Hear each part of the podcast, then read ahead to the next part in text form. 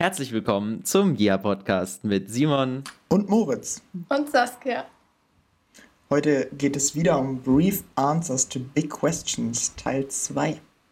Viel Spaß. Yeehaw. Ja, ich weiß noch, wir sind letztes Mal ausgestiegen, wo es äh, dann als nächstes um die schwarzen Löcher gehen sollte, wo ich nicht so viel verstanden habe in dem Kapitel.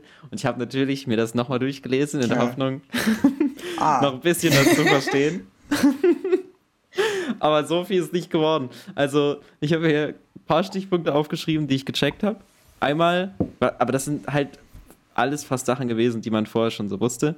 Ähm, so Sterne, die eine große Masse haben, ziehen sich halt durch Gravitation eben auch selber an. Und solange die noch brennen, ähm, erzeugen die so viel thermischen Druck nach außen, dass sie quasi nicht zusammenfallen. Und sobald die halt ausgebrannt sind, können die eben zusammenfallen. Und dann hast du das ein ist wirklich schwarzes com Loch. Common Sense. Genau. Dann hast du ein schwarzes Loch, wenn die in sich zusammenfallen. Ja, das ist logisch. Also das kann sich jeder ganz einfach vorstellen. Solange es brennt, klar, da hat man noch Eigengravitation. Aber wenn man dann mal nicht mehr brennt, dann ist man ein schwarzes Loch. Ja. Das sehen wir alle täglich. Das dritte Klasse ja, Sachkunde. Also Gravitation. hey, ich weiß gar nicht, wann hatte man das in der Schule, schwarze Löcher? Hat man das? Hatte man gar nicht. Ich glaube auch nicht. Ja, aber wann. Aber es ist einfach so oder? cool und dann denkt man so drüber nach und dann liest man vielleicht was dazu. Vielleicht wissen auch manche Leute gar nichts dazu. Ich glaub, das also ich weiß auf jeden Fall, dass bei uns bei Schere, Stein, Papier irgendwann ein schwarzes Loch gab. Ah, was ja. war das? Hand ab? Das, oder? Das, das ist so ähnlich wie alles so, fressendes so Monster. Irgendwie. so komisch eingerollte Finger. Ja, das ist aber irgendwie ja. auch eine schlechte Symbolik, weil das Problem ist, schwarzes Loch die beste Symbolik wäre eigentlich das gleiche wie Stein. also müsste dann, müsste dann halt dazu sagen, dass es ein schwarzes Loch ist. Ja, oder du hebst deine Hand nicht. Das kann auch, ja, das ist ganz cool. Ganz cool. Ja. So, und das war basically mein Verständnis. Es kommt nichts raus, auch kein Licht, weil es ist auch zu langsam. Und das schwarze Loch zieht alles an. Mhm. Ja. Und was hast du noch verstanden, Saskia? Okay. Ähm, ich weiß gar nicht, wie ich anfangen soll. also, prinzipiell ist es ja so, dass ein schwarzes Loch ein Punkt ist und dann geht es nämlich schon los. Dass der nämlich quasi keine Dimension hat, also es ist ein Punkt, in dem aber unendlich ähm, hohe Dichte vorherrscht und alles unendlich doll komprimiert wird und der Raum aber auch unendlich stark gekrümmt wird. Und das ist schon sehr kompliziert, sich das vorzustellen, wie das alles in einem Punkt stattfinden soll. Ähm, und als ich das gelesen habe, hatte ich immer so ein bisschen das Gefühl, man könnte so sich vorstellen, was alles passiert, wenn man auf ein schwarzes Loch guckt und da rangehen würde. Und ich habe gedacht, so können wir einfach mal durchgehen. Und zwar als erstes, was sieht man, wenn man auf ein schwarzes Loch drauf guckt? Da sieht man halt gar nichts, weil ja alles und auch das Licht angezogen wird. Das heißt, du siehst nichts, aber tatsächlich gibt es drumherum einen relativ hellen Kreis, weil ja eben alle Materie und alle Partikel so stark von dieser so großen Masse angezogen werden, dass die so unglaublich schnell werden, dass sich halt auch Teilchen berühren, dass die kollidieren und dass deshalb so heiß und hell wird um das Loch herum. Aber natürlich kannst du das schwarze Loch nicht sehen, weil der sich der Raum wegkrümmt, weil das Licht, was eintritt, nicht rauskommt. Also es ist, du siehst halt mhm. hauptsächlich, wenn du es wirklich sehen könntest, quasi so einen weißen Rand und dann halt nichts. Also ist quasi der weiße Rand der, der Teil, wo es quasi so sehr stark komprimiert schon wird, aber noch sichtbar ist. Quasi sichtbar, weil da ist noch Raum. So. Genau. Also, da, da so kann das Licht ja, noch weg. Genau. Da kann, das ist der Punkt, wo das Licht noch mhm. entweichen kann und du kannst ähm, aber schon sehen, wie quasi alles, was ange... Also, ja, du kannst quasi noch irgendwie erfassen, ähm, was davon übrig bleibt von den Dingen, die da angezogen werden.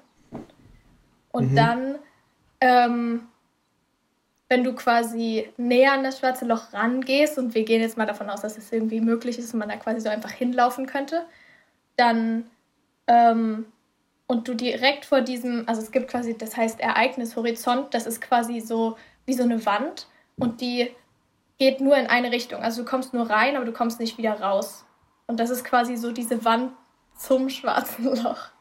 Und ähm, wenn du vor diesem Ereignishorizont stehst, passiert das nächste Komische. Und zwar wird der Raum vor diesem schwarzen Loch durch diese ähm, Anziehung so gekrümmt, dass halt auch Licht abgelenkt wird. Und egal wo du hinguckst, siehst du dich selber.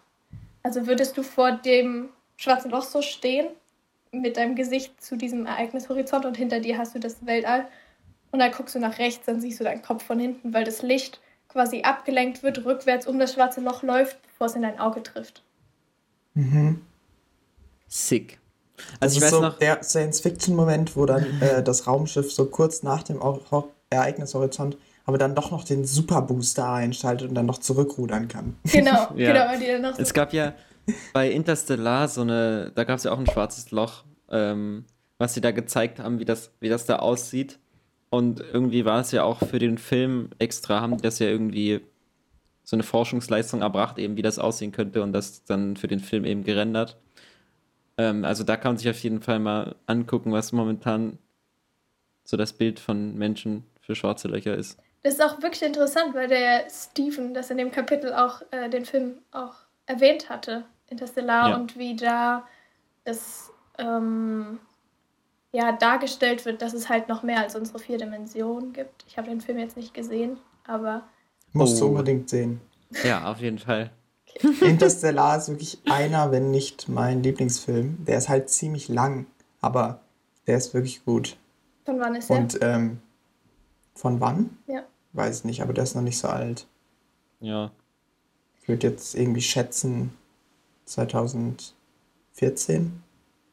Okay. Ja, okay, kann sein. Ich weiß es echt nicht. Nee, nee eigentlich nicht. vermeide ich solche Sachen. Ich hasse solche Filme, wo es um Weltraum geht und wo man so. Mag ich nicht so. Warum magst du das nicht? Das finde ich interessant. ich finde es so ein bisschen gruselig, weil das so ganz komische Dimensionen sind. So alles so. Ist auch gruselig, der Film ist weg. auch ein bisschen gruselig. Ja.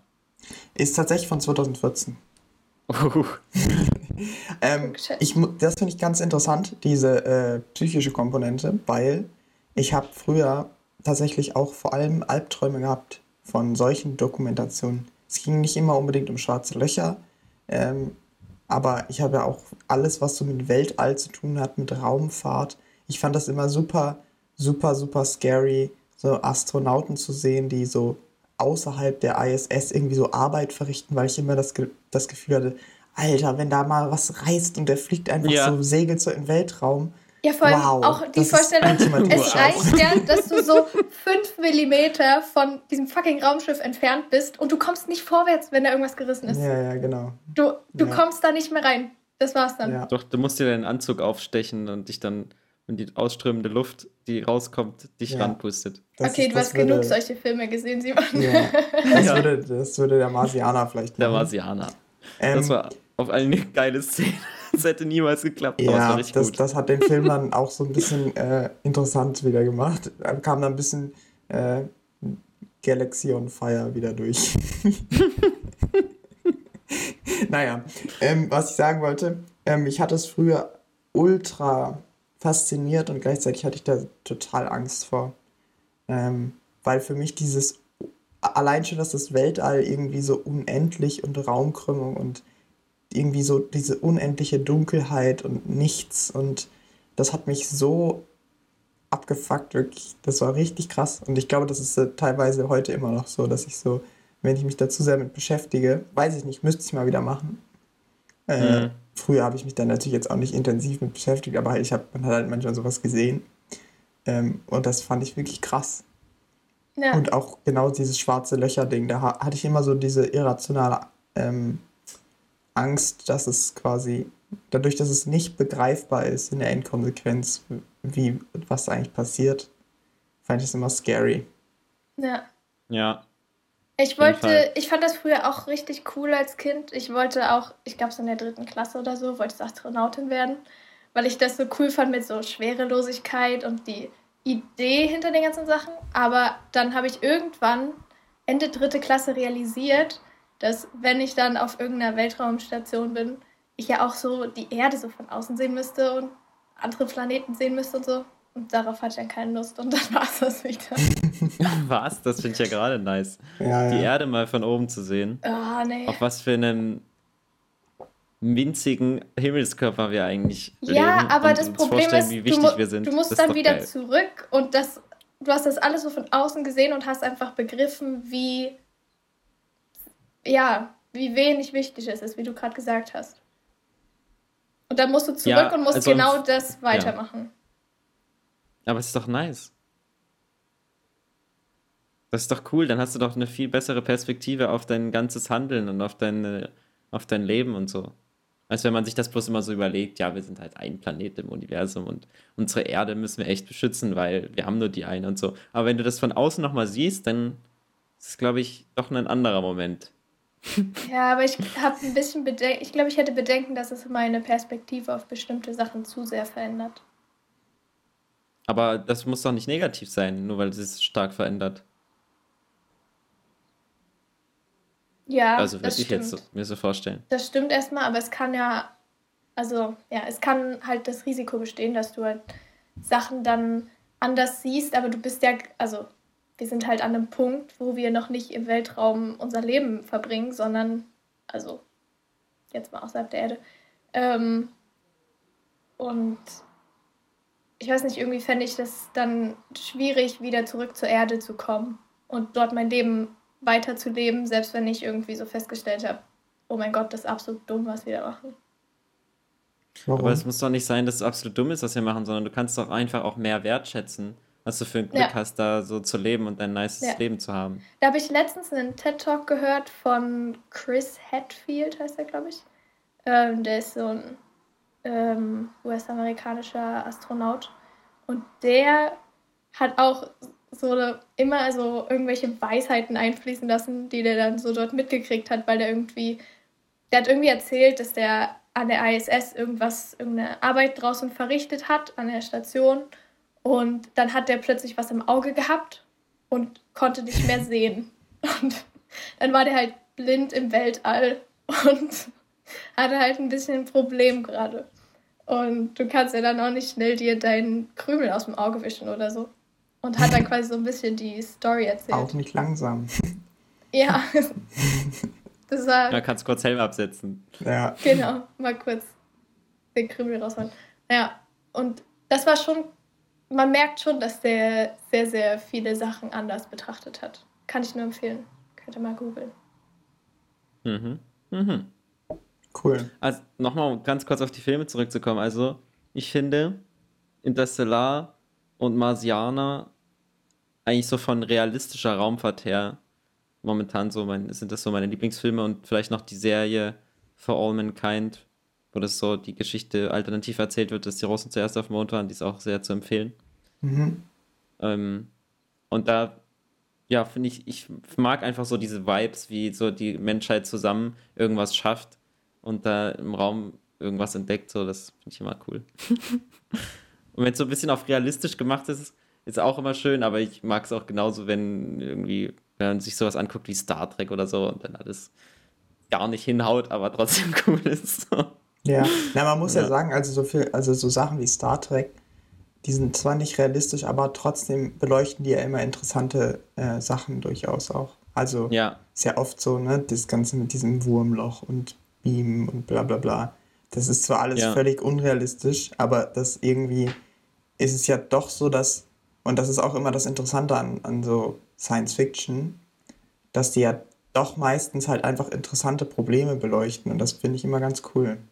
gerade vor allen Dingen, wie so Gesellschaften eben dann in der Zukunft funktionieren. Mhm. wir so hochtechnisiert sind und uns eben in dann manchen Sachen dann auch moralisch irgendwie weiterentwickelt haben, ähm, so als gesamte Menschheit und dann eben wieder vielleicht doch zu überheblich sind, wenn man so auf andere Spezies trifft oder irgendwas, das ist nicht immer, nicht immer nice.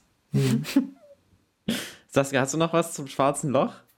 Ähm, ja, natürlich. Also, wir waren, äh, wir waren stehen geblieben, glaube ich, dass wir vor dem schwarzen Loch stehen, ne? Vor dem Ereignishorizont. Genau. Ja. Und die Sache ist, dass ähm, je größer die Masse von ähm, einem Gegenstand generell ist, ähm, also in dem Fall von einem schwarzen Loch, dass dann die Zeit darum herum und auch darin langsamer vergeht als im Vergleich zu dem restlichen Raum. Das heißt, wenn man quasi vor diesem Horizont steht, beziehungsweise den überschreitet, dann sieht es so aus, als würde um einen drumherum der Rest des Universums quasi viel schneller werden. Und wenn jemand von außen zuguckt, dann sieht es so aus, als würde man quasi in Slow-Mo zu diesem Loch gehen und immer langsamer werden, immer langsamer werden. Aber die Person von außen würde halt nie sehen, wie du jetzt direkt in dieses schwarze Loch reingehst und diesen Ereignishorizont überquerst, denn das letzte Licht, was dich quasi abgebildet hat, muss dir auch dem schwarzen Loch noch entkommen. Das heißt, niemand kann theoretisch sehen, wie du dort reingehst. Sondern mhm. das sieht dann so aus, als wärst du einfach davor stehen geblieben, ganz, ganz langsam. Und würdest dich ganz langsam immer weiter da nähern. Ähm, und ja, ich weiß noch, der hat in dem Kapitel das irgendwie so beschrieben, dass man dann so wie so ein Bild hat, das langsam so runtergedimmt wird von der Person. Ja. Oder von dem Gegenstand, ja. der sich so nähert. Natürlich. Du siehst du diesen letzten Moment, wo er so davor ist und dann wird es dann einfach immer so dunkler. Genau. Dann ist irgendwann weg. Genau, denn du hast ja dann irgendwann auch kein Licht, also du bist ja irgendwann weg. Das heißt, es, du, es kommt ja kein, kein Licht mehr, was das Bild von dir ähm, abbildet. Aber es wird quasi deshalb immer, immer rötlicher, rötlicher, bis es weg ist. Ja, ja. Das ist crazy. Es gibt bestimmt so irgendwelche Außerirdischen, für die das so die, die vornehme Form von Suizid ist. das sind so irgendwelche spirituellen Aliens, die gehen dann dort so und dann oh Gott, oh verblasst Gott. langsam ihr Bild. Mega. nice Idee. Nicht schlecht, ne? Aber ja. die müssen wahrscheinlich ziemlich groß sein, damit man das sieht. das ja. Licht verblassen. Die haben einfach die krassen Raumschiffe, die nah ranfliegen können. Es ist mhm. ja generell noch kompliziert. Also es gibt ja noch gar keine Bilder wirklich von einem schwarzen Loch. Ne? War das nicht letztes Jahr, das... Oh, jetzt wird es ungenau. Ich glaube, das war letztes Jahr, dass irgendwie das erste so Bild von einem schwarzen Loch wirklich... Ja, irgendwas war. Aufkam. Aber das war auch nur so irgendwie... Ich bin wirklich unqualifiziert. Ich bin so unqualifiziert über Irgendwas schwarze... War. äh, Schön. Ja. Ja, okay. Also. Und was passiert genau. mit einem selber, Dann, wenn man da. Das hängt ein bisschen von der Größe des schwarzen Lochs ab. Also theoretisch ist es so, das hat er auch beschrieben, wenn du dich quasi, wenn du dann in dem schwarzen Loch so sag mal, eingesaugt wirst, dass quasi, wenn du mit den Füßen vorwärts zum Kern des schwarzen Lochs bist, dann wirst du so der Länge nach auseinandergezogen, weil ja die ähm, Anziehungskraft an deinen Füßen stärker wirkt als an deinem Kopf. Das heißt, du wirst einfach eine ganz lange, bist einfach ganz, ganz lang gezogen. Das funktioniert aber besser, also das ist, dieser Effekt tritt stärker bei kleinen schwarzen Löchern auf. Und bei großen schwarzen Löchern ist ja einfach quasi mehr Raum, der da eingezogen wird und der sich krümmt, sodass du länger du bleiben würdest, bevor du so auseinandergezogen wirst. Ähm, und dann wenn du immer weiter reinkommst, dann landest du irgendwann in der Singularität. Und das ist quasi das, der Kern des schwarzen Loches, in dem einfach sich alles vereint. Und in, das ist halt das, was so kompliziert ist zu begreifen, denn die Singularität, die hat, wie der Name schon sagt, die ist halt ein Punkt, die hat keinen Raum. Ähm, und selbst wenn es unterschiedlich große schwarze Löcher gibt, die unterschiedliche Massen haben, ist die Singularität, sieht die immer genau gleich aus, weil es halt hm. nur ein eindimensionaler Punkt ist. Hm. Und das ist auch insgesamt halt komisch zu begreifen, denn es ist ein Punkt, in dem aller Raum so verdichtet wurde, dass es die drei Dimensionen nicht mehr gibt, aber es gibt halt auch keine Zeit mehr. Das heißt. Und ja. warum, ja. warum gibt es keine Zeit mehr? Das geht mir irgendwie nie so auf. Wie das warum überhaupt die Zeit anders wird, wenn sich der Raum verändert? Hm, oder? Weil Zeit ja eine relative und keine absolute Größe ist. Das heißt, es ist ja insgesamt schon so, dass Zeit für, wenn man es sehr theoretisch betrachtet, für unterschiedliche Leute an unterschiedlichen Orten unterschiedlich schnell vergehen kann. ähm, das ist nichts, was wir so erfahren können. Aber, ähm, oh Gott, da hole ich jetzt richtig weit aus. Also, wenn du, ähm, wenn du quasi einen, einen Punkt zwischen zwei, zwischen zwei Wänden immer hin und her schießt, irgendein einzelnes Teilchen immer nach oben und nach unten und nach oben und nach unten und das prallt immer an jeder Wand ab und dann an die nächste. Ähm, und du bewegst es vorwärts, dann erhältst du also quasi so eine Zickzacklinie. Und das ganze Gebilde, wenn ich die beiden Wände und den Punkt genau. in eine Richtung schiebe, dann macht der Punkt quasi für mich eine Wellenbewegung seitwärts. Genau. Obwohl er von sich aus gesehen nur gerade hoch und runter macht. Genau. Und okay, verstanden. Wenn du dann ähm, guckst, dass der Punkt, äh, wenn, der, wenn du den stehen lässt und der hoch und runter geht und die Wände meinetwegen 5 mhm. cm auseinander sind, dann legt er mhm. immer 5 cm Strecke zurück, dann legt er an die Wand an, geht wieder 5 mhm. cm, dann legt er an den Boden und wieder an die Decke und hin, immer hin und her. Und wenn du den aber bewegst, wäre die Strecke länger. Ja. Und weil du aber den Raum, den dieses Teilchen zurücklegst, also du, du hast das ja in einem festen Raum, in dem du dieses Experiment machst. Sowohl wenn, wenn dieses Teilchen fest zwischen den Wänden hin und her schwingt, als auch wenn du die Wände und das Teilchen vorwärts bewegst. Mhm. Und wenn der Raum fest ist, dann kann nur die Zeit variabel sein. Und damit ist die Zeit, also da, du hast ja quasi, wenn sich das vorwärts bewegt, hat ja dieses Teilchen quasi einen insgesamt längeren Weg als 5 cm, den es immer zurücklegt. Mhm. Durch diese Wellenbewegung, die ja insgesamt länger ja. ist. Und der Raum ist aber eine feste Größe und damit muss die Zeit sich ändern. Und damit, das erklärt quasi das ganz grob und äh, unphysikalisch. Warte mal, warum muss ich jetzt die Zeit ändern? Weil ich eine andere Geschwindigkeit brauche, um die Strecke zurückzulegen, oder was? Ja, genau. Das Teilchen müsste ja schneller sein, um die Strecke zurückzulegen, äh, wenn es trotzdem im gleichen Takt immer an die Wände oben und unten anschlägt. Und warum muss das im gleichen Takt an die Wände oben anschlagen? Schlagen, warum sollte es das langsamer hast du vorher werden? festgelegt. Du, du, du startest das ja, und das, das, hat kein, das hat jetzt keinen Energieverlust, das langsamer wird oder so. Ja. Genau, das geht hoch und runter immer zwischen den und legt immer seine 5 cm zurück und ja. immer, in der, hm. immer im gleichen Takt. Und dann bewegst du es vorwärts, dann wird die Strecke länger, aber es schlägt immer im gleichen Takt oben und unten an. Und damit muss die ja. Zeit variabel aber sein. Aber ich, also, okay, und das ist jetzt so ein Gedankenexperiment, was man hat.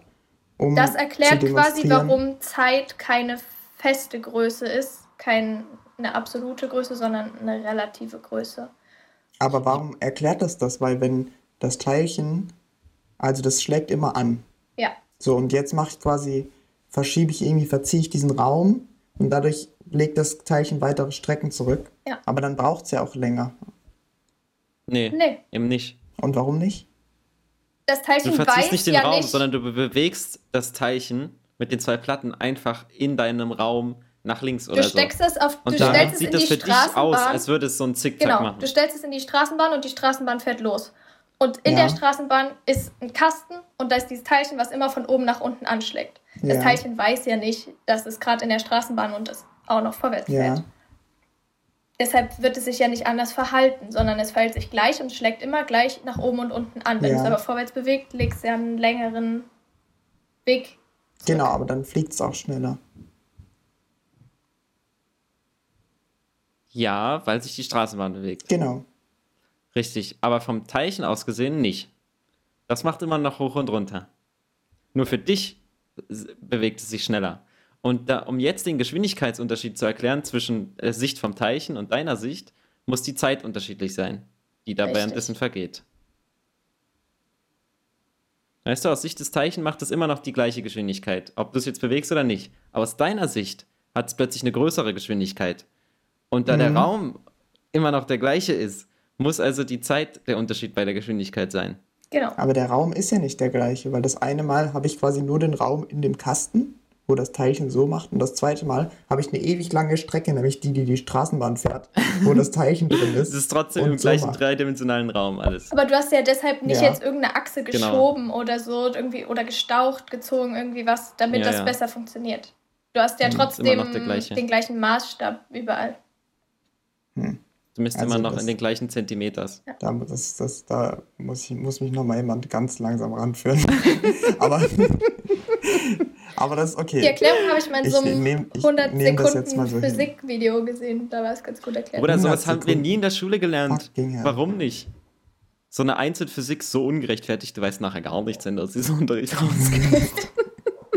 So, aber das auf jeden Fall erklärt nochmal, warum Zeit eine relative Größe ist und deshalb kann Zeit auch quasi von großen Massen wie schwarzen Löchern quasi ge gekrümmt werden und verlangsamt werden. Und weil es in der Singularität keine Dimension mehr gibt, gibt es dort weder den Raum noch die Zeit. Mhm. Und das ist auch der Punkt, wenn du alleine an das schwarze Loch rangehen würdest, wir haben ja vorhin schon gesagt, dass ich da, das von außen betrachtet, du dich dann quasi in Slow-Mo bewegen würdest und du würdest nicht reingehen, sondern einfach wieder zurückkommen, schon dann hast du ja quasi eine Reise in die Zukunft gemacht, weil ja im Vergleich zu deinen Mitmenschen mehr Zeit vergangen ist. Hm. Ja. Das ist richtig crazy. Und wenn du dann in das schwarze Loch reingehst und rauskommen könntest, dann könntest du wahrscheinlich sowieso in jeder Zeit, in jeder Zukunft rauskommen, wenn das so möglich wäre, weil du ja, Ja, du müsstest ja, weil du ja bei, bei ja nicht. keiner Zeit zwischendurch warst. Ja, natürlich geht das wenn du nicht. zwischendurch bei keiner Zeit warst, dann kommst du quasi am Ende des Universums erst wieder raus. Wenn du reingehst für dich aus deiner Sicht, du gehst da rein und direkt wieder raus, dann ist das Universum vorbei, wenn du rausgehst, weil dann muss die Zeit auch schon wieder vorbei sein. Das ist bei dir, Hm, dass es dann mit dir gleichzieht. Also was ich nicht, was ist nicht, Es darf was dann auch nicht keine verstehe, Zeit mehr geben im Sicher? Universum. Was Naja, ich nicht verstehe ja ist, das schwarze Loch an sich, dort gibt es keine Zeit. Ja. Aber das schwarze Loch, jetzt mal ganz dumm gesagt, wird wahrscheinlich jeder Physiktyp kriegt einen Herzinfarkt, aber das schwarze Loch als Himmelskörper ist ja, ist ja quasi im Raum. Ja. Das ist ja quasi im Universum drin. Hm. Und über und es vergeht die ganze Zeit Zeit, ja, Dinge passieren. Und das schwarze Loch ist quasi in der Mitte, aber es ist quasi nicht im Moment da, weil es ist ja quasi keine Zeit dort. Das ist quasi, das schwarze Loch ist Doch, seit. nur desto Naja. näher du kommst, desto anders die Zeit. ja, und die Sache ist Ja, halt, das Problem ist aber, ein schwarzes Loch entsteht ja auch. Ein schwarzes Loch entsteht. Ja. Und damit ist so ein, quasi ab einem bestimmten Zeitpunkt gibt es keine Zeit mehr. ein schwarzes Loch geht auch wieder, ein schwarzes Loch löst sich auch wieder auf. Also du meinst quasi, dass es Irgendwann. komisch ist, dass es, nee, nee, ja. Du meinst quasi, dass es komisch ist, dass es so ein Teil unserer Welt ist, obwohl es dort die Dimension nicht gibt und wie das Genau. funktionieren kann. Ja, das ist quasi ähm, die, die Singularität, die hat so eine große Masse, dass die um sich selber eiert und dadurch wird das so ein Ring. Und der ist so krass, dass der den Raum, der um diese Ring-Singularität ist, dass der sich dreht und so ein, so wie so ein Strudel wird, weil der Raum sich da drum dreht. Das heißt, ähm, die ganze Zeit ist da eine Bewegung und das ist dieser, dieser Raum, wenn du in den quasi eintrittst, dass du dem nicht mehr entkommen kannst, weil der dich immer zu diesem schwarzen Loch zieht. Der wird Ergosphäre genannt. Und du, das ist quasi so eine Übergangsphase von dem schwarzen Loch zu dem Universum, wo quasi alles so, ich sag mal, normal ist und in unserer Zeit läuft. Ähm, und der Punkt ist, dass es möglich ist, das ist halt die Hawking Radiation. Ähm, ich weiß nicht, ob der Steven das in seinem Buch so genannt hat, aber er hat es auf jeden Fall erklärt, dass quasi es gibt, da weiß ich aber auch nicht, da muss mal irgendein Physiker einen dummen Kommentar dazu abgeben, es gibt so Quantenfluktuation, was irgendwie dazu führt, dass die ganze Zeit äh, ständig irgendwie immer ein, ein Partikel quasi Materie und ein Partikel Antimaterie aus dem Nichts entstehen und sich dann gleich wieder aufheben. Und immer so pärchenweise. Und wenn das am Rand von einem schwarzen Loch passiert, dann können ein paar dieser Partikel dem quasi entkommen und ins Universum strömen. Und ein paar Partikel werden von dem schwarzen Loch eingesaugt. Und das, bevor sie sich gegenseitig wieder aufheben können. Und immer der Partikel, der nicht vom schwarzen Loch wieder eingesaugt wird, sondern der, der dann ins Universum entfliehen kann, der nimmt Materie von dem schwarzen Loch mit, weil er dann ja existiert. Und dadurch passiert es, dass schwarze Löcher theoretisch Masse wieder verlieren. Allerdings passiert es unglaublich langsam, weil ich habe mir das irgendwo aufgeschrieben. Ähm ja, ich glaube, ein schwarzes Loch mit der Masse von unserer Sonne würde in 10 hoch 67 Jahren 0,0000001% seiner Masse verlieren. Also das. Mhm. Aber kommt das nicht drauf an, wie viel dort reinfliegt? Oder bin ich da jetzt völlig auf dem Holzweg? Du meinst, wie, wie viel das schwarze Loch quasi noch gefüttert wird? Ja. Ähm, ja, natürlich, aber die Berechnung ist jetzt, wenn du quasi die Masse festhältst, da nichts dazukommt und nur durch die ja, okay. ähm, flüchtenden Materie- ja. oder Antimaterieteile okay. was ah, escapen kann. Und, und ähm, weißt du das zufällig, wenn quasi jetzt was reinfliegt ins schwarze Loch? Und das ist ja, die Zeit ist weg, Raum ist weg, aber Masse ist ja irgendwie da, ne? Ja. Komisch. Jedenfalls, das fliegt ja. jetzt so rein. Und was für ähm, was für Partikel sind dann da noch drin? Weil wenn Masse da ist, muss ja quasi, da muss ja irgendwas sein, was diese Masse auslöst. Aber es ist ja scheinbar unendlich klein.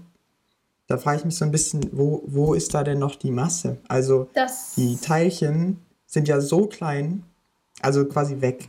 Ja. Anders kann man es ja nicht sagen. Die sind ja alle noch da, aber alle auf einem Punkt halt. Genau, aber die, und die Masse ist auch noch da. Ja. In ja, dem die einen Teilchen Punkt. auch, ja. Aber das, das, das ist, leuchtet mir. Ja, das ist kompliziert. Als eine der wenigen Dinge leuchtet mir das nicht ein. Das war doch der einzige Punkt, der offen war bei dem Ganzen. Ja, ja, sonst habe ich alles verstanden. Top. Ähm, also, das ist ein bisschen kompliziert. Ich weiß nicht genau, wie das funktioniert. Ich weiß nur, dass hatte, das kam auch am Ende des Kapitels dann vor, dass quasi ein Problem ist. Du tust ja Sachen rein in das schwarze Loch und die verschwinden quasi, weil die ja alle so ultra verdichtet werden.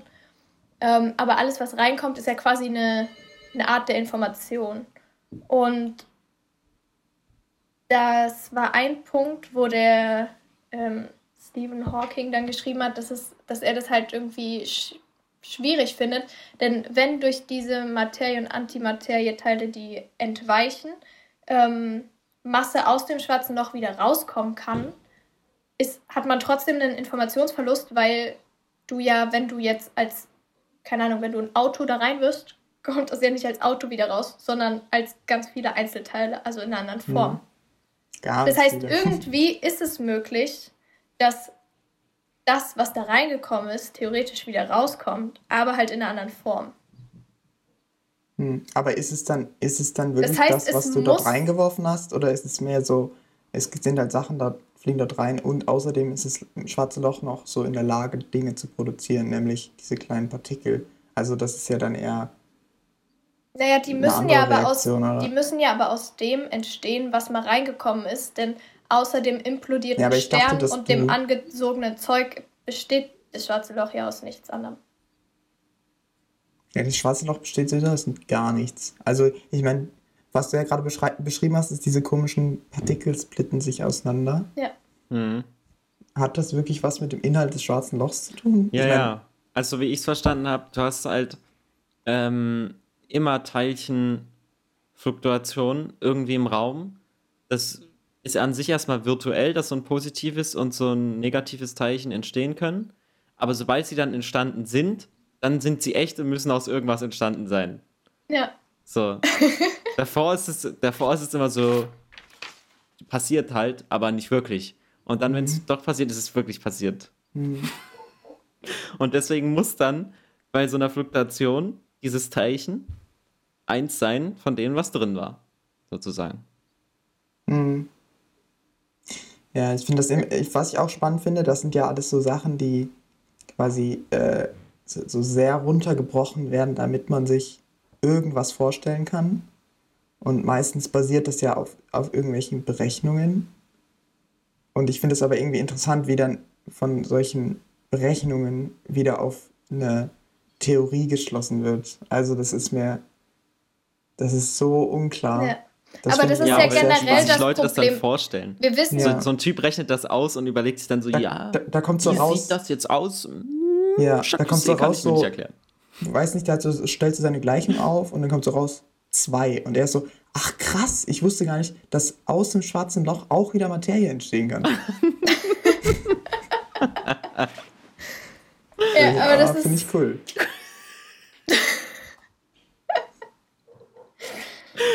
Mega nice. Aber das ist halt auch der Punkt. Wir wissen ja nicht, was wirklich drin ist. Also die ganzen Erklärungen sind ja nur irgendwelche Ideen, die irgendwelchen Wissenschaftlern so logisch erscheinen. Es kann sein, dass es gar keine Singularität in dem schwarzen Loch gibt, sondern, I don't know, dass so eine Tür in eine andere Welt ist oder so. Hm. So ein Auto. Genau, da ist einfach so ein Auto in jedem schwarzen Loch drin. Ja. Das ja. neueste Modell immer. Ja, ich denke, das wird mich auch so ein bisschen. Äh, ich finde ja immer, also ich mag, das ist vielleicht auch der Grund, warum ich so bei. Äh, vielleicht eher bei Gesellschaftswissenschaften gelandet bin, als bei so harten Naturwissenschaften, dass ich irgendwie nicht so sehr. Also, dass ich dann ab einem bestimmten Punkt einfach aussteige. Ich finde das zwar auch faszinierend und cool, wenn man Sachen quantifizierbar macht und mit Zahlen beschreiben kann. Also, ich merke jetzt gerade, wir haben jetzt halt Statistik und so auch. Und das finde ich gar nicht so uninteressant, wenn es halt mhm. verknüpft wird mit so äh, sozialwissenschaftlicher Forschung und so.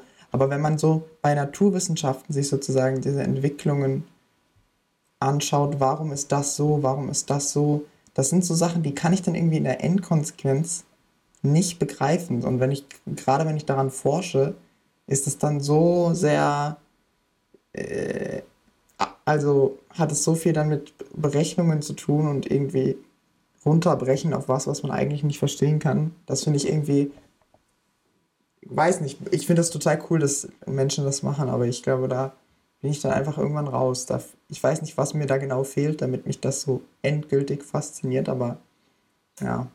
Dafür müssen wir nochmal den Robert oder den Ilja einladen. Ja, stimmt. Physiker.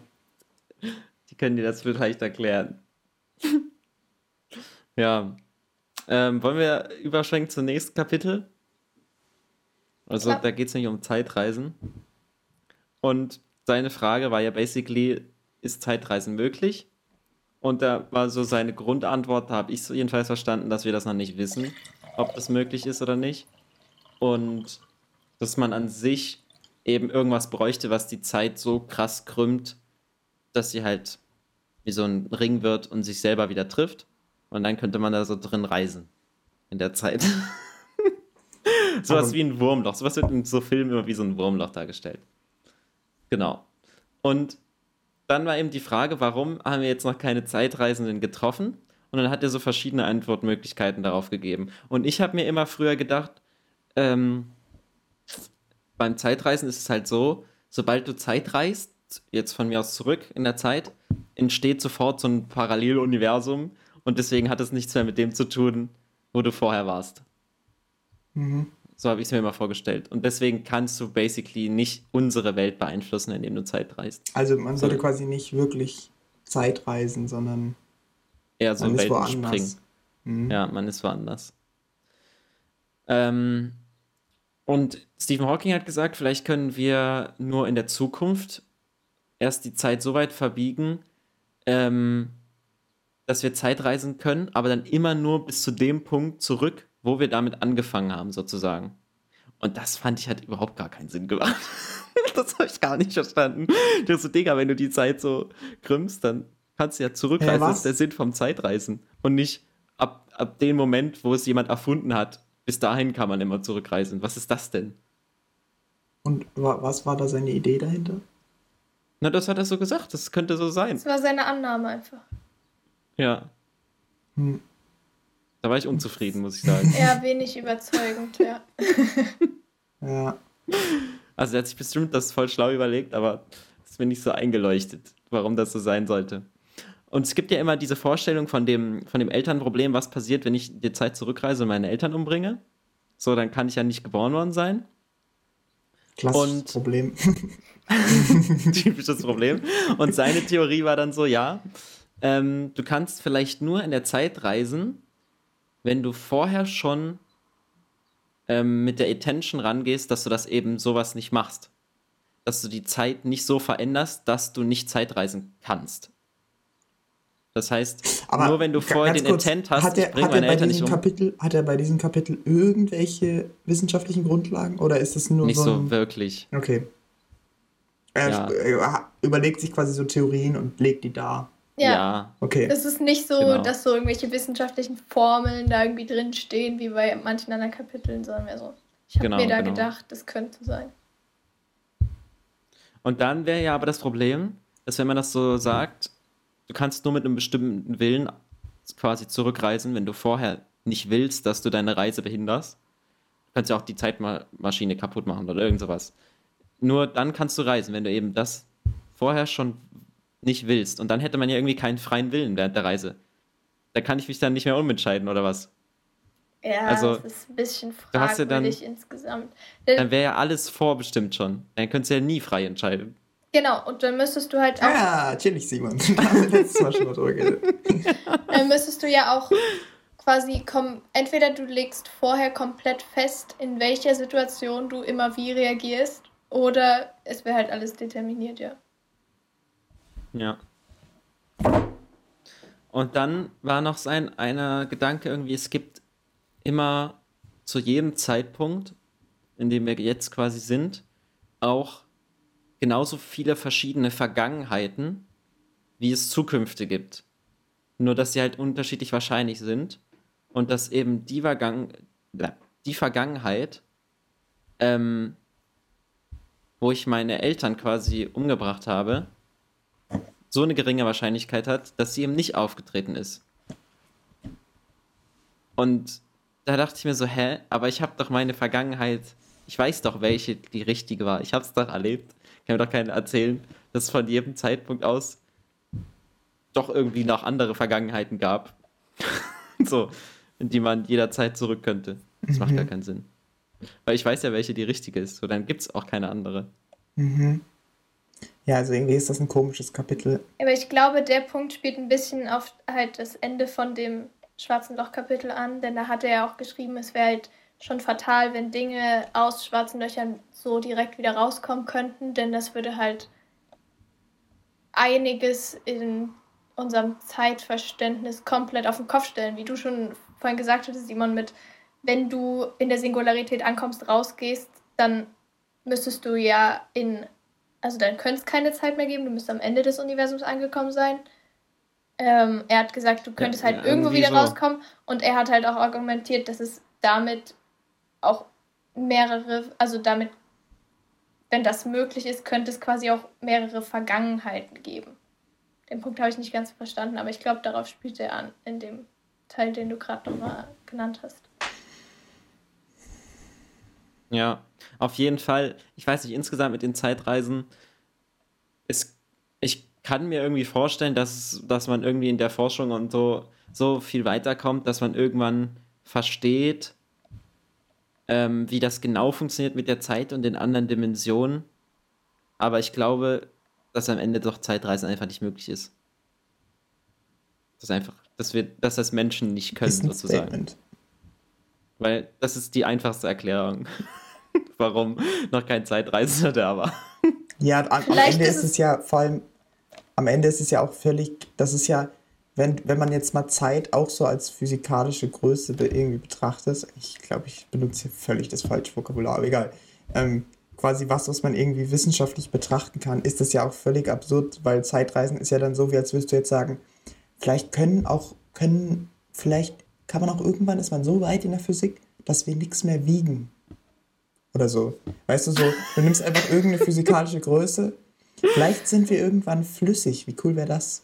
So, das ist genauso absurd am Ende wie Zeitreisen, oder? Ich verstehe deine Approach, aber ich weiß gar nicht, ob das so, äh, so hinaut. aber es ist schon so, oder? Natürlich. Dass man das, einfach irgend, auf irgendeiner Größe reisen kann, sozusagen, ist genau, jetzt ja dein dass du quasi auf, auf, dass irgendeine Größe sich, also das ist genau, vielleicht genauso absurd. Und ähm, es ja, ist natürlich anders, doch, weil, stimmt schon, ja. weil Saskia hat gesagt, Zeit ist irgendwie relativ und das, da war ich schon ein bisschen raus, aber das ist ja quasi, da, da ist es schon dann anders als scheinbar sowas wie jetzt Masse oder so. Aber trotzdem ist es ja, äh, das, uns fasziniert das am Ende so, weil es quasi so sehr mit dem Lebensverlauf jedes Menschen zusammenhängt. Mhm. Und weil man Dinge gut fand oder Dinge bereut oder irgendwie Dinge in Vergangenheit und Zukunft einordnet und da so. Da kommt der Gesellschaftswissenschaftler. Da kommt der Gesellschaftswissenschaftler. Aber es will jetzt keiner, ist jetzt so, steht jetzt so vor einer Wand und ist so, oh, wenn ich jetzt gasförmig wäre, ich könnte einfach durch. und da gibt's Deswegen, möglicherweise ist es wirklich nicht machbar mit dem Zeitreisen. Richtig gute Filmideen hast du heute schon rausgehauen.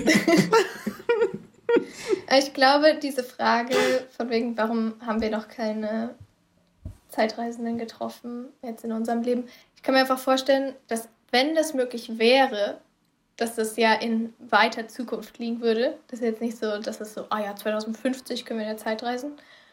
Und dann hm. hat vielleicht niemand einfach Bock, jetzt in den Zeitraum zu kommen. So, ich meine, könnte ich jetzt Zeitreisen, dann würde ich auch nicht nach 1307 gehen, sondern ich würde so entweder die letzten 100 oder 200 Jahre angucken oder irgendwann ganz viel früher, aber halt nicht so irgend so ein Zwischenquatsch. Und vielleicht leben wir gerade einfach in einer richtig lame Zeit insgesamt wann, gesehen. Wann würdest du denn, wohin würdest du reisen?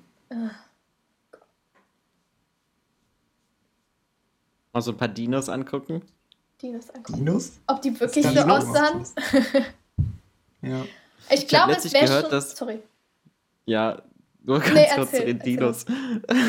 Dass irgendwie nach neuesten Erkenntnissen der Tyrannosaurus Rex nur 19 km/h schnell war. Das heißt, wäre eigentlich voll chillig bei den Dinos. Der kommt Stimmt. dir gar nicht hinterher. Du kannst wegrennen. Das ist gut. Aber war das so seine Lauf- oder seine Maximalgeschwindigkeit? Das war seine Maximalgeschwindigkeit. Ja, macht schon Sinn, weil der war ja auch ziemlich fett und so. Ja, aber ich kann ja, aber trotzdem, nicht 19 ich dachte, der Kilometer ist halt fett und schnell. laufen. Doch. Wenn du sprintest, schaffst du das. Ja, wie lange soll ich denn sprinten? ja, so lange, bis der halt die Vielleicht hat der auch fetten Schwabbel.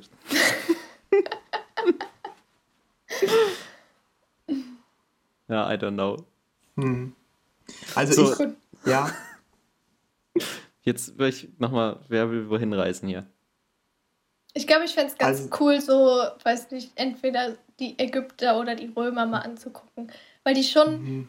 eigentlich relativ, ähm, weiß nicht, was von dem, was wir jetzt wissen, relativ gesellschaftlich irgendwie viel auf die Reihe gekriegt haben müssen. Äh, wir aber relativ wenig darüber wissen. Und ich kann es jetzt verstehen, wenn Leute so sagen, oh mein Gott, ich will wissen, wie es war 1880 oder so. Aber darüber wissen wir halt viel mehr als so über diese ganz alten Kulturen. Ja, das stimmt schon. Aber ich denke dann immer halt, also mal reingucken, okay, aber so sich da eine Weile aufhalten, Bruder, das ist alles einfach nur Abfuck im Vergleich zu unserem jetzigen Lebensstandard. Vielleicht so ein. Das ist alles einfach nur mies. So ein halbes Jahr wie so ein Auslandssemester oder so. Oh nee, ein halbes Jahr ist viel zu lange. Dann gibt es da immer so doch, Sklaven glaub, und kein richtiges Abwasser. ja, ja, nee, du musst äh, doch, aber wenn du doch, wenn du so Patrizier bist, Patrizier so auf der Hochzeit der Römer, einfach auf so einer Liege liegen, ein paar Weintraums. Ne? Ja, okay, Mega. das geht. Das geht ab. Und du, du, bist dann eh Sklaven? viel zu auffällig, weil du aus einer anderen Zeit kommst und dann sagst du einfach, ich komme aus einem anderen Land und ich spreche eine andere Sprache und ich bin voll cool und dann denken ah, die so, oh mein Gott. und dann da gibt es auch Zeiten, da kommt das nicht gut. Ja. ja. Hexenverbrennung ist ein bisschen später. Ja. Na gut, ich habe schwarze Haare, das passt. okay, Simon? Bruder, ich weiß nicht. Ich habe jetzt erst so gedacht, vielleicht mal 50er, 60er Jahre. Mhm. Einfach wegen dem Vibe. aber. Wegen dem Vibe? Was ist denn da cool? Entnazifizierung oder was willst du? Nein, mehr so von der Kultur her, so diese, die Musik damals und so, weißt du?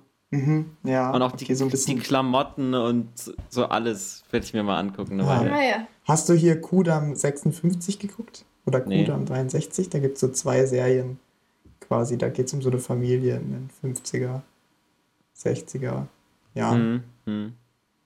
Da Von ist gehört. Cool. Ja. Also ich würde äh, das ein bisschen anders approachen. Ich würde tatsächlich gern mal einfach meine Eltern als Kinder sehen.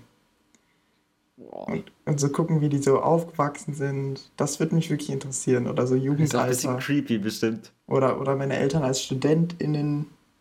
Ja, das ist cool. Mhm, das stimmt. Das ist Stell dir mal vor, du machst so ein halbes Jahr und bist, gehst du immer an unterschiedliche Stationen des Lebens deiner Eltern. Dann bist du so, keine Ahnung, den ersten Monat, da sind die so fünf, im zweiten Monat sind die so 20. und dann gehst du so durch die Etappen. Das ist krass. Und dann kommst du so zurück und bist so, ja, ja, mhm, ich weiß Bescheid. Ja, ja. Krass, ja. Das wäre lustig. Okay. Ähm, wir haben noch ein Kapitel, werden wir auf der Erde überleben? Hätte ich erstmal kurz nochmal die intuitive Antwort gerne drauf. Werden wir auf der Erde überleben? So langfristig, so ganz langfristig. Ja. Saskia? Ist sich dann nicht so sicher. Ich bin mir Kommt natürlich darauf an, wie sicher. langfristig. Wenn du jetzt sagst, so, ja, irgendwann explodiert die Sonne und shit, dann bin ich Ja, natürlich nee, auch nee, raus. nee. Ja, das ist klar. Aber ich glaube, wir haben andere Probleme, als uns jetzt irgendwie Gedanken zu machen über, Also wann ich, explodiert die Sonne oder ich sowas. glaube, so sehr langfristig passiert es entweder, dass wir wegwandern, auswandern oder ich meine, das ist ja ganz normal, dass es Aber dann hätten wir ja irgendwelche immerhin überlebt. Spezien nicht mehr gibt. Das kann ja mal passieren.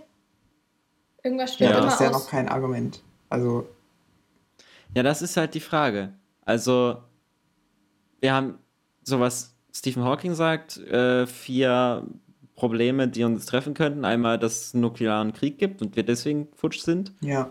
Dass es den Klimawandel halt gibt, den es ja gibt, aber halt so, dass wir futsch sind. Oder dass halt wie bei den Dinos einfach mal random Asteroid einschlägt, weil es passiert halt ab und zu mal Ja. und dass wir futsch sind. Oder dass wir sozusagen die Erde so ausressourcen, dass wir alle verhungern und so. Weil wir es irgendwie verhauen Mhm. haben. Okay. Oder nichts mehr da ist und ja, weiß ich auch nicht. Das habe ich nicht so ganz verstanden.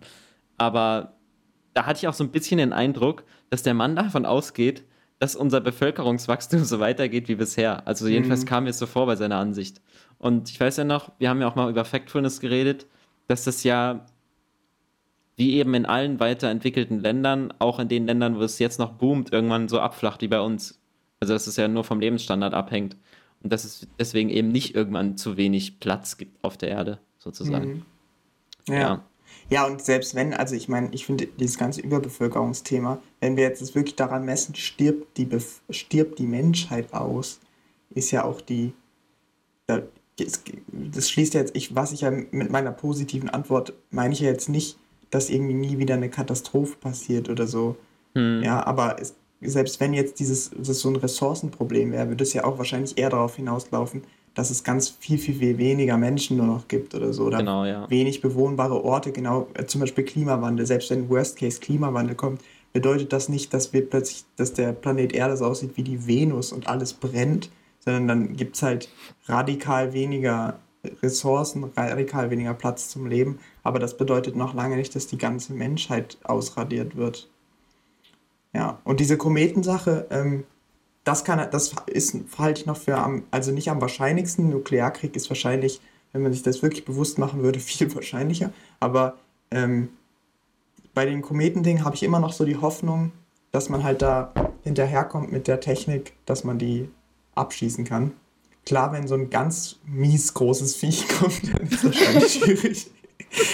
Aber der. Das sind diese der, ablenkt. Ja. Genau, aber der Punkt ist ja immer, dass quasi umso weiter man mit der Technik fortschreitet, desto quasi weiter im Voraus kann man die ja abschießen und desto weniger muss man quasi die Bahn verändern. Und da reicht es ja, ja quasi ja, ab einem bestimmten Punkt, wenn du die ja ganz, ganz, ganz, ganz feine Bahnveränderungen machst. Das heißt, dann brauchst du auch nicht so eine heftige äh, Wasserstoffrakete oder was auch immer du da hinschießt. Ähm, sondern das reicht dann halt ganz, ganz wenig aus, um den Planeten, äh, um den Kometen oder was auch immer, den Himmelskörper so zu verändern in seiner Flugbahn, dass der nicht die Erde trifft. Ja, dafür muss sie halt alle rechtzeitig finden auch. Genau, ja, aber war das, das nicht halt auch zum Beispiel ein Ansatz bei uns im Profil-Mondprojekt? Da war doch auch die Frage, wie schützen wir uns vor so Himmelskörpern und naja gut, da war so Müll noch ein Problem, aber das wäre hier bei der Erde nicht so. Aber da war doch auch der Ansatz, dass wir die einfach zeitig genug spotten und dann gezielt zerstören oder ablenken. Ja, wir hatten, glaube ich, so eine Laseraktion, dass mhm. wir die mhm. alle weglasern. Das war eigentlich super. So machen wir das. Kein Problem. Ja. Also, okay. was ist ich denke auch bei so jetzt in, intuitive Antwort von was? Saskia war nein? Sorry, ich wollte es nur ganz kurz. Ich habe gedacht, ich komme so drum rum, wenn ich eine Diskussion aufmache. Meinst du, irgendwann stirbt halt so eine Spezies aus? Das klang so wie nein. Ich weiß, ich könnte Intuitiv. mir auch. Ich könnte mir auch. ich kann mir eigentlich nicht vorstellen, dass es die Menschheit einfach für ewig weitergibt. Das war eine gute intuitive Antwort. Okay. Simon, jetzt kannst du. Ja, ich wollte sagen, dass ich auch denke, wie du gesagt hast, selbst wenn es so einen nuklearen Krieg gibt oder sowas, dass immer so ein paar Fatzken überleben. Mhm. Genauso wie beim Klimawandel. Ich meine, wir hatten ja auch schon mal komplett Eiszeit und da haben auch ein paar Menschen überlegt, wo du dir so denkst, hä, was haben ja. die denn gemacht? Und die sind da auch irgendwie. Die waren jetzt sind immer durchgekommen. so gut equipped. ja. ja. Für da kann man für wissenschaftliche Erkenntnisse nochmal Ice Age gucken. Da wird es sehr gut dargestellt, wie mhm. die Menschen damals gelebt haben.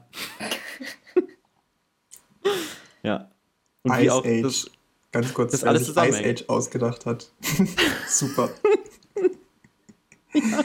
Das ist eine gute Idee. Ja, oder wir schaffen es halt auch, ähm, uns uns selber halt so weiterzuentwickeln, auch unsere DNA und so, dass wir halt die Erde dann verlassen. Also, dass wir dann irgendwie schaffen, dass wir entweder ewig leben oder uns irgendwie sick einfrieren oder irgendwas. Hm. Dass wir dann entspannt woanders hinreisen können. Auf so einem Raumschiff, wo wir erstmal eine Milliarde Jahre unterwegs sind. Zum neuen Planeten. Hm. Ja. Das wäre eigentlich auch nicht schlecht. Ähm, wir sind jetzt schon wieder äh, weit gekommen in der Zeit, die hier vorangeschritten ist. Ich bin jetzt ja immer noch nicht durch. Wir haben jetzt tatsächlich noch ein paar Fragen. Was kämen denn noch für Kapitel? Es käme noch, sollen wir den Weltraum kolonisieren? Äh, wird uns künstliche Intelligenz überholen? Und wie gestalten wir die Zukunft? Okay, das ist so ein bisschen, naja. Aber das käme mhm. noch.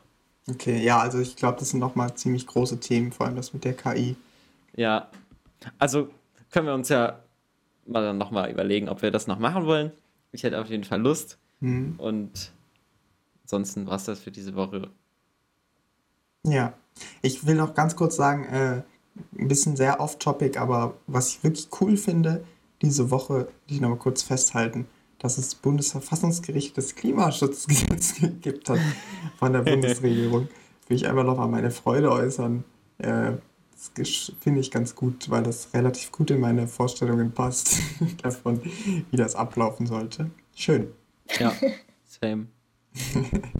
ja, ansonsten, äh, ich, mir hat es wirklich gut gefallen. Saskia, vielen Dank nochmal für den wissenschaftlichen Input und vor ja. allem für deine Versuche, das äh, so einfach zu erklären wie möglich. Ähm, ja, sehr gerne. Ja. 50% deiner direkten Zuhörer haben was verstanden. Das ist doch eine gute Quote. Jetzt ja. muss ich lauter Leute dazu bringen, den Podcast zu hören, die Ahnung von schwarzen Löchern haben, dann steigt die Quote. Sehr gut. Ja, dann ja, bis zur nächsten Woche. Danke, dass ich Gast sein durfte. Es hat Spaß gemacht. Sehr schön war's. ja. Tschüss.